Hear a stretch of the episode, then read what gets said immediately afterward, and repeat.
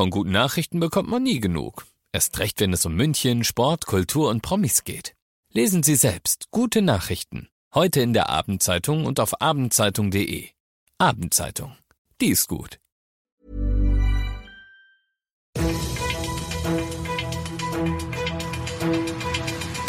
95 5 Charivari.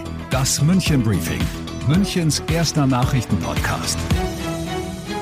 Mit Christoph Kreis und diesen Themen. Das Münchner Impfzentrum auf dem Messegelände in Riem ist einsatzbereit und so ging's den Münchner Apotheken am ersten Ausgabetag der kostenlosen FFP2-Masken. Herzlich willkommen zu dieser neuen Ausgabe. In diesem Nachrichtenpodcast erzähle ich euch jeden Tag innerhalb von fünf Minuten all das, was in München heute wichtig war. Das könnt ihr euch dann immer und überall da anhören, wo es Podcasts gibt oder um 17 und 18 Uhr im Radio. Wir setzen alle große Hoffnungen auf die Impfstoffe, es muss uns aber auch allen klar sein, dass sie uns kein schnelles Ende der Pandemie bringen werden, sagt unser Oberbürgermeister Dieter Reiter. Seine Leute in der Verwaltung und im Gesundheitsreferat melden heute, wir sind startklar im Impfzentrum auf dem Messegelände in Riem.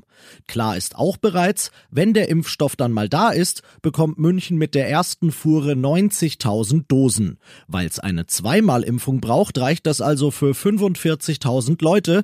Diese werden vor allem ältere Menschen sein, Menschen mit Vorerkrankungen und Menschen, die mit den beiden ersten Gruppen viel Kontakt haben, also Personal in Krankenhäusern und Pflegeeinrichtungen.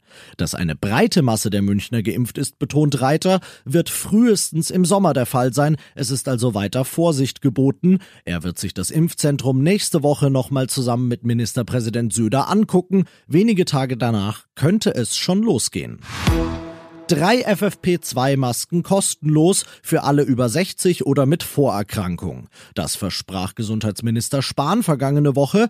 Erster Tag der Ausgabe war heute. In München war der Andrang in vielen Apotheken groß. So groß, dass bei manchen die Vorräte schon am späten Vormittag erschöpft waren.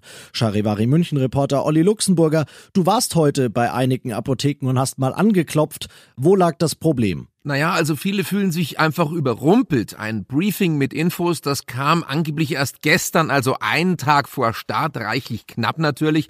Das Personal ist ziemlich gestresst in den Apotheken. Ein Apotheker sagte mir, innerhalb einer Stunde waren 150 Masken weg. Das ging unglaublich schnell. Es gibt bisher kein wirkliches Registrierungssystem, das vor Missbrauch schützt. Das bedeutet, man kann theoretisch mit seinem Ausweis von Apotheke zu Apotheke gehen und überall drei Masken abgreifen. Das kann momentan wohl keiner so recht kontrollieren. Und es ist auch offenbar noch nicht klar, wie die Apotheken das Geld vom Staat erstattet bekommen. Manche fürchten deshalb, auf den Kosten sitzen zu bleiben. Immerhin kostet so eine besonders sichere FFP2-Maske bis zu 6 Euro. Bei deutschlandweit 27 Millionen Berechtigten könnten das mal flotte zweieinhalb Milliarden Euro werden. Das ist nicht von Pappe.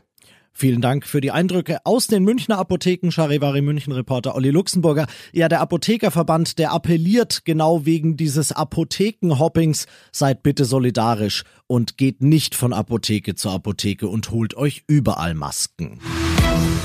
Ihr seid mittendrin im München-Briefing und nach den München-Themen blicken wir jetzt noch auf das Wichtigste aus Deutschland und der Welt. Noch sechsmal schlafen, dann ist.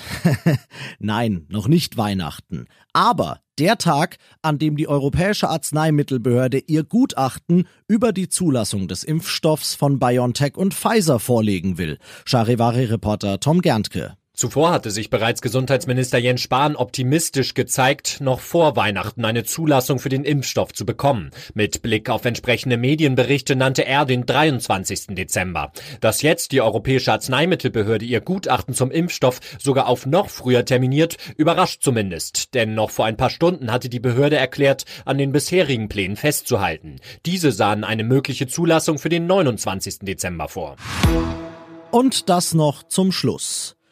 Eine große Ehre ist heute den FC Bayern-Legenden Franz Beckenbauer und Lothar Matthäus zuteil geworden. Das französische Fachmagazin France Football hat zusammen mit 140 Sportjournalisten aus aller Welt die beste Elf der Fußballgeschichte gewählt. Und zu dieser dürfen sich neben heutigen Stars wie Messi und Ronaldo und gestrigen Stars wie Pelé und Maradona jetzt auch ganz offiziell und wie ich finde völlig zu Recht Lodda und der Kaiser zählen. Ich bin Christoph Kreis, ich wünsche euch einen schönen Feierabend. 95 5 Charivari, das München Briefing. Diesen Podcast jetzt abonnieren bei Spotify, iTunes, Alexa und charivari.de. Für das tägliche München Update zum Feierabend. Ohne Stress, jeden Tag auf euer Handy.